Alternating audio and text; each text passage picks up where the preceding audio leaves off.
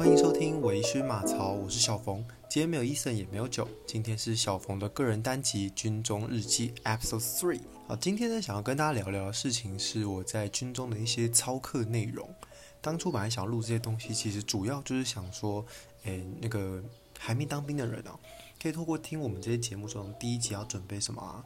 第二集军中的一些荒谬小故事啊，跟第三集可能稍稍微比较正式一点的军中的一些操课内容，然后你可以比较认识我们军中的一些诶环境啊，或者是你即将要面对到什么东西。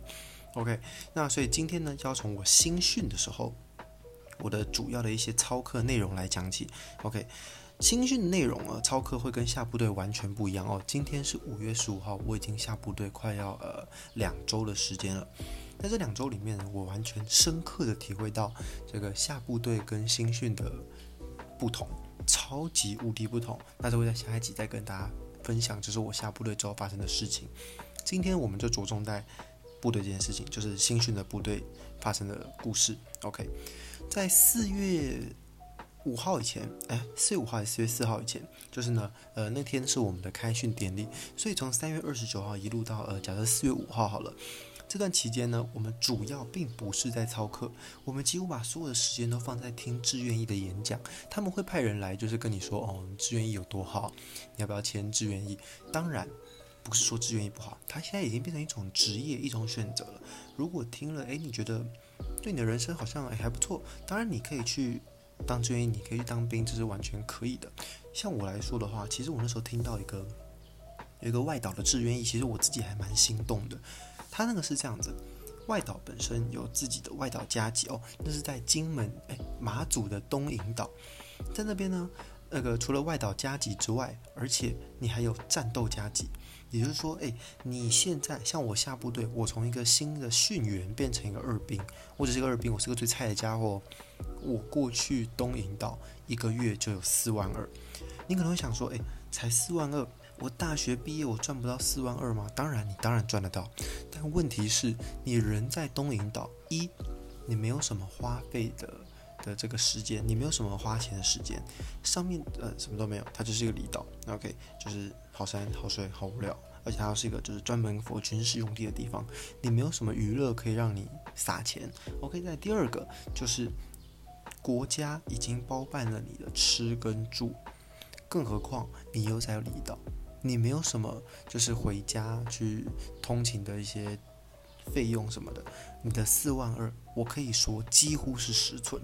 你想想看，如果今天你是一个大学生，然后呢你赚了四万二。可是你一个人住在外面，你要负担自己的三餐，你要负担房租，你要负担水电，光这些东西，你一个月存到的钱能有三万块？啊，三万块太乐观了，年有两万块，其实就偷笑了。可是你去外岛，它可以让你几乎哦，我不讲，我不讲你没有其他的花费嘛，可以让你几乎最少存到四万块。其实光听到这边，我自己有点心动，而且我本来就是个很喜欢海的人。你在离岛的每一天，哦，它是相对平稳的。就是如果呃除了正常的操练，或者是你要下基地去训练之外，哎，没听说是没什么事。这样的话，你可以每个月存个四万块，把手机都在身上，你玩股票也可以。那好像也没有什么不好。所以其实当下是其实蛮听到蛮心动的，不过有一些个人因素，是还是没有签下去。不过听到这边，你们有心动吗？我觉得有的话，真的未来有机会可以考虑看看，而且男生女生都可以当兵，它不再是一个仅限于男生的一个职涯选择。所以如果说，呃，或许你刚毕业还不知道要做什么，然后急需用钱，急需一个稳定的收入的话，我认为当兵是不错啊。缺点就是你要绑四年了，就是说，如果你就算今年二十二岁大学毕业了，等到你呃退伍正式要找一个。可能自己专业的工作的时候呢，你可能已经要从二十六岁才重新出发，那就会比较晚了。好，所以回过头来，在四月五号之后呢，我们正式的操课内容主主要啊是训练五项基本战绩，五项。那那我今天会分别从这个五项来去依序跟大家做介绍。第一个叫做手榴弹投掷。手榴弹投掷呢分成两种，一种叫做基本投掷，一种叫做野投。我忘记野投的全名是什么，野就是那个野外的野野投。OK，什么是机头呢？机头呢就是大家有看过《新兵日记》吗？其实如果有看过《新兵日记》的话，应该就知道我讲的五项战绩是什么了。这个手榴弹的部分呢，就是它会有个扇形的区域。大家有没有看过那个铁球比赛？差不多就是那个扇形区域。这个扇形区域呢，你要把那个手榴弹往前丢，丢到二十五公尺外。二十五公尺，诶，听起来好像蛮简单的，对不对诶，我自认我自己臂力还不差哦，而且小时候还要打过什么呃乐乐棒球啊，会跟同学丢棒球什么的。啊我第一次丢十几公尺，不夸张。那一个手榴弹哦，我们不是丢真的，我们是丢一种叫做模型弹的东西，蓝色的，外观跟手榴弹没什么两样，但是诶，重量跟手榴弹一模一样，一颗零点六公斤。零点六公斤，而且呢，因为很小，所以密度很重，再加上它并不是一个圆形的，它就是一个拔蜡状，又瘦又干又扁的拔蜡状，很难拿，你根本不能像拿棒球一样那样丢。那我们都知道拿棒球的话，可能就是呃中指、食指、大拇指这样子捏着这个球，然后在适当的位置把手松开嘛，对不对？但这个东西它不是一颗球状，它是一个啊，我我已经不知道该怎么。巨型的子弹状的东西，你光用想的，你就可以知道：一，它丢出去的时候，它绝对不是平稳的飞出去，它可能会在空中高速的旋转，让它怎么样？让它变成一个不是完美的抛物线，所以它没有办法。因为完美的飞行路线而飞得比较远。第二个就是它的重心很奇怪，你握在手上，你根本没有办法找到一个很合适的脱手时间，也就至于会发生额外的两种情况：第一个，你会直接笔直的往地板上丢；第二个，你的会飞得很高，但它完全飞不远。OK，所以我们的时候，哦，我们现在下部队了，仍然要去丢这个手榴弹，因为志愿役们也要丢手榴弹。他们会每年有一些固定的考核，诶，会影响他们升迁啊，可能从二兵变一兵，一兵变上兵，上兵变下士呃之类的。这个考核里面也有丢手榴弹，他们的这个合格标准是三十公尺，诶，三十公尺哦。所以呢，我们这个在下部队之后，还是要跟志愿役一起丢手榴弹。我们的连长就在我们面前丢了一个手榴弹啊，他的手榴弹超平稳的飞出去，飞了三十公尺，靠我们一群二兵在旁边看人都傻了，说我靠！而且其实我们丢手榴弹之前呢，是有一一小段，嗯，可以说是呃助跑距离的，蛮长一大段。你丢完之后呢，就要马上迅速的，就是趴下。就是卧倒，你不可以看，因为如果你真的丢了一颗手榴弹出去，那这个手榴弹呢，它很有可能会波及到你自己。手榴弹爆炸之后呢，并不是单纯以它的爆炸造成伤害，而是手榴弹掉下去，嘣之后呢，它把外壳给炸开，变成碎片飞射喷射出去，那个才是手榴弹的实体伤害。而这个有效的伤害时间呢，是你手榴弹爆炸点瞬间半径二十五公尺的地方。这也是为什么我们新训的位置呢是。合格标准是二十五公尺的原因。诶，你要想，我们要丢一个斜的抛物线才能勉强的抵达二十五公尺哦。我们那个连长他让那个手榴弹超重的情况下平飞三十公尺，诶，这个真的不在开玩笑。而且重点是他没有助跑。好，这个就是机头呃基本投资手榴弹投资的这个一些介绍。那么你们可能会想说，诶，我之后要打仗诶。我是要打仗啊！我这边丢这个手榴弹哦，我刚忘了跟大家说，在手榴弹的这个投掷的时候呢，我们是有一定的这个口号吗？还是要叫做这个步骤哦？说我们要念出来的，就是我们拿着我们的手榴弹，站在那个手榴弹投掷场，然后你就要说，假设我在新训的时候，我就会说。新兵洞洞三在手榴弹投掷场进行第一次抽掷，拉开保险销，手指目标物投弹啊，然后呢，我就要跑出去丢那个，丢完之后呢，趴下。如果你在趴下的时候，你的帽檐、钢盔檐超出了你的投掷的那个长方形区域，哎，你就会被扣分。虽然我到现在还是不知道扣分是要扣什么东西啦，反正我们就是被教育说，哦，你头不可以超出去，所以你要隔一段距离就先趴下，巴拉巴拉巴拉巴拉这样。啊蛮白痴的，OK，哎，刚才哦对，训练的时候都丢模型弹，那到底有没有机会可以丢到真的手榴弹呢？哎，那要看运气。为什么说看运气呢？因为我后来问了蛮多我们的呃，不论是在新训的班长，或者是在下部队之后的班长，其实他们说，诶，有人当炮兵哦，我们有个班长是炮兵，他到现在没丢过手榴弹，四年。另外一个，我现在下部队的班长，他当兵现在到下部队是两年，他已经丢过真的手榴弹了。诶，那如果在丢真的手榴弹的时候没有丢过二十五公尺，我靠，我们班长不就死了吗？诶，不会，因为真的手榴弹的爆炸的这个范围跟杀伤力太难以预估及控制。你唯一可以确定的事情是，它的水平伤害会比它的垂直伤害来得高，可以理解吧？因为你高就是最多可能就是那么高，那就往下掉。但是水平的话，可能会因为敲到地板上的石头啊，或者是又撞到什么东西反弹、乱弹、慢射什么有的没的，所以水平的伤害会比垂直伤害来的严重。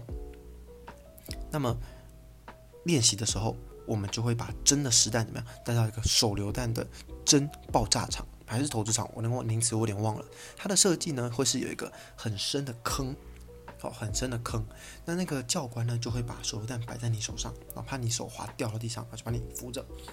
扶着之后呢，他会帮你把插销拔掉啊，你就往那个楼下这样嘣，然后把它丢到那个丢到那个大坑里面啊，这都是班长转述的哈。所以丢到那个坑里面呢，你就听到那个手榴弹这边吭吭吭吭敲地板上，然后砰爆掉。完了，刚爆音。医生会生气，总之就是这样，这就是手榴弹的基本投资的一些相关的规定。诶，那你说野投那个野野战投资吗？还是什么？那是干嘛的呢？那个听起来好像相对简单一点点，但没有它更难。所谓的野投，就是呢，你要在固定的那个距离十五公尺啊，你在十五公尺外要丢进去一个十五公尺的框框里面。不是说不是说那个大小是十五公尺，是长度距离是十五公尺。那实际的长宽呢，可能是一个一公尺乘一公尺的一个一个铁框框啊，你要丢进去才会算重。诶，你可能想说，哎，OK 吧，这个丢的这个准度才十五公尺，没问题吧？但重点有两个，第一个是你仍然是丢那个乱七八糟形状的手榴弹模型弹。第二个，野头的规定是你要拿着你的枪哦，走走走走走跑，然后呢到。这个掩蔽物前三至五步的距离，迅速卧倒，以匍匐前进方式进入掩蔽物后方，然后怎么样？拿手榴弹拔开那个拔开安全销，手指目标物投弹一样，而且你要蹲着投，蹲着投，加上一个奇怪形状的球，我告诉你。十五公尺并没有这么简单，尤其在那个距离，你丢完之后呢，你要马上趴下，你并没有好好的时间可以瞄准那一关。我们全连七十个人，只有五个人过。你看十四分之一的通关几率不到六趴，诶，不到八趴，非常难，非常难，而且哦。你想想看，它是远远的一个长框框。如果你不让这个手榴弹平平的飞过去，你事实上是很难抓到一个完美的抛物线，可以让你的手榴弹以斜进的方式从上往下射进那个洞，太难了，太难了。所以个人认为啊，野头跟机头，基本上我一定选机头。我在后来的检测的时候呢，我机头是第一次二十四公尺没过，第二次二十六公尺勉强过关，有一次过那就过。你第二次过，那也是过。那如果两次都没过，那就白，你是零分。所以呢，这边只有一跟零的概念，你要么就是过，要么就是没过，就这样两件事情。OK，所以那个野头也是一样的。说真的蛮硬的啦。不过在整个的五项战绩评分里面呢，只有射击这一项占的最重。那这个后面再跟大家解释哈。好。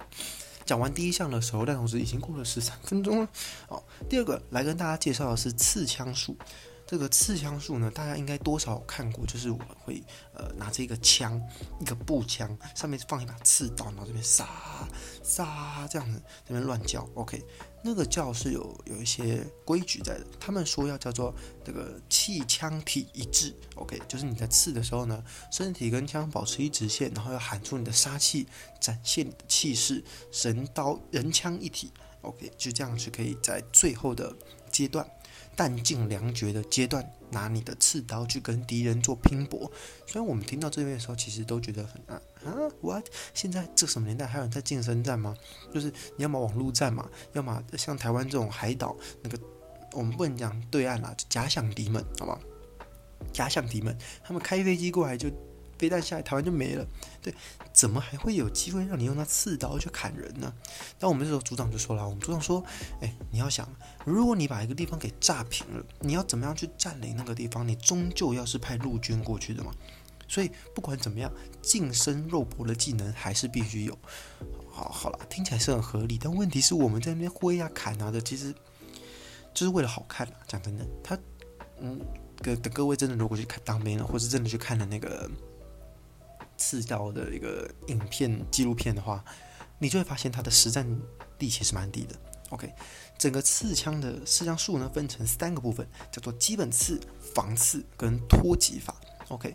首先呢是基本刺，基本刺里面有一个所谓的口诀，叫做“圆前回左右”，圆前回左右这五个字分别代表原地突刺、前进突刺、回旋突刺、左侧突刺跟右侧突刺。OK，也就是说呢，你要练习基本的往前刺啊，往前一大步刺啊，突然刺后面的人啊，突然刺左边的人，突然刺右边的人。OK，这是基本刺。第二个。防刺就是当敌人也拿着刺刀对你使用刺枪术的时候呢，你就必须用一个他也知道的防御方式呢来防御他的攻击，就是防右刺、防左刺跟防下刺。所以呢，在这个国军的预设立场里面呢，敌人是并不会往上来刺你的哈，所以你只能防右、防左、防下，你没有办法防上刺。OK，防上的话呢，你除了蹲下之外呢，你的刺刀一点屁用都没有。第三个是脱击法，想当然了，这个这个枪啊，我们的枪呢叫做六五六五 K Two，是一把就是民国七十年代创造出来的枪哦，它其实蛮重的。而这个枪呢，除了可以拿子弹射，在上面装刺刀用刺的之外呢，哎，不要忘了你还有枪托可以拿来敲人家的大脑袋。所以呢，托击法就发生了。托击法呢分成上级跟横级，你可能会听到这个名词的时候想说，哦，上级就是从上面狠狠的敲他脑袋，然后横级就是从。侧边狠狠的敲他脑袋，不对。所谓上级跟横级，它的区别就在于，你把你的枪举起来的时候呢，你的枪托是直的还是横的。如果你举起来的时候，你的枪托是直的，那这就是上级；如果你举起来的枪托是横的，那你的这个攻击就叫做横级。就这样子，你的枪托只能用撞的，像撞马吉一样去撞人家的脸哦。你没有用挥动你的枪托的嗯其他方式去使用你的枪托攻击别人。总之，刺枪术就是这三个哦，来去做一个评比标准，就是说所有人去做这些动作有没有整齐一致？哎，有没有这个气势？有没有喊出来？有没有好看？这就是五项战绩里面的刺枪术。有听到我的关键字了吗？好看。光是这两个评分标准，就让我觉得我学这个币对我的人生一点帮助都没有。而且在，我当兵的时间呢是四月，也就是说我整个四月都在新训单位度过。四月是雨季，尤其什么清明时节雨纷纷嘛。我们最美好的清明假期呢，下雨下掉了。呃，几乎该操课的时间，哎，下雨下掉了，所以我必须说，我现在已经讲完两个战绩了，但我实质上我真正参与到的五项战绩课程，其实蛮少的，蛮少的。不要想新训现在就给你一个月又多一个礼拜不到，总共就是四周多三天，根本没有什么机会让你很完整的去操完这五项战绩，所以别想了。OK，第三个射击。射击可能就是大家比较有就是有兴趣的部分了。当然，大家或多或少就是都应该会有这个射击的经验啦。就在高中的时候呢，应该会去打靶。这个打靶也可以让你在后续的疫情里面去折抵掉五天的兵役。射击呢，就是拿我刚前面所讲的六五 K two 进行实弹射击。远在一百七十五公尺外的靶纸呢，你必须打中六发中四发以上，你才算合格。那一样跟前面的那个手榴弹投掷一样。在涉及的检测这个项目里面呢，也只有分合格跟不合格。题外话一下，我的连就是幺洞九旅不赢不二连，是在那一次的检测中全营第一名。我们赢的四个连，兵器连一连、二连、三连，我们连里面呢，二连是第一名，因为我们的涉及的合格率是五十趴以上。啊，那么今天就要跟他讲一下我在检测发生的故事了。一把枪在正式的可以射出子弹之前，我们要经过一个动作，叫做归零。归零射击，也就是说。这个子弹它必须经过一呃，这个枪必须经过一定的调教来确认哦，确认我们的准心跟粘孔，呃，粘孔跟准心一直线过去对到我们的物目标物的时候呢，是打得上去的。子弹不会因为这个久失修，或是用了久了会产生的一些公差而让子弹产生偏离，这样子才是一把合格可以使用并且有机会打到人的枪，合理吧？那么在调教完之后呢，理论上哦。理论上哦，这些枪应该都可以打得动嘛？没有，我在检测那一天哦，我在检测那一天，我们那个靶位哦，所以靶位就是呃，有几个地方可以射人了。我们总共有八个靶位可以去射人。我的第三靶位的枪，我那天哎一上去打，怪怪的，因为我在前面几次的练习哦，第一次练习呢，我们总共有两个计分弹夹，我打了三发跟六发。第二次打我打满。也是六发，也是满把，所以我的射击技术应该没有什么问题。结果我在检测那天，我只打了一发。打完的当下，其实我想说，看我是不是没睡饱还是怎么样？因为其实打靶要比较早起来，就是而且那几天行行程又很紧凑，所以我以为是我自己表现不好。但后续的几个人用了我的枪的，或是上了那个靶位的，全部都零发，所以我就开始怀疑啊。该不会是枪有问题吧？所以我就继续看，继续看，继续看，一直到结束为止。真的，我们那个把位的人，也是站在第三个位置射击的人，全部都零发，这代表什么？枪有问题。但是因为成绩已经报出去了，所以我我们没有办法，就是因为我们的质疑或是怎么样子来跟这个准考官说，跟指挥官说，那个枪有问题，我们能不能重射？当然不行。但我还是抱着一个能不能检查枪的心态去跟班长说，一个报告班长。我没有要争取分数，但是我觉得我的枪有问题。诶，结果班长一回头过来就说：“哦，对啊，刚刚有人来回报了，你们那个枪真的有问题。也就是说，在我们那个靶位的六个人，诶，六个人还几个？六个人全部都没有射击中。哦，那就好了。我们少了我们这个六个人，但我们的连的合格率还有五十趴。那其他连在干嘛？呵呵。反正总之，这是我们在设计发生的一个其中一个小故事。第二个想跟大家分享的是呢，我刚刚前面有提到，我在第一次设计的时候成绩是三发跟六发，但是诶，明明刚说四发才要合格啊，所以说我第一次设计的第一个成绩是不合格的吗？对，当然是不合格。那我少的那一发去哪了呢？我差一发合格嘛？那天在打的过程中啊，其实我那个枪的后阻力很大，如果你没有把那个枪抵紧你的肩窝的话呢，那个枪是会呃弹跳的。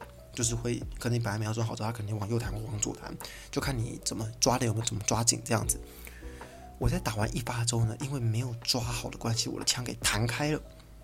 等我再打一发，我确定我上把之后才发现靠腰，那是第四个靶子，也是我右边那个人的，被我多打了一发，我就骂了一声靠腰。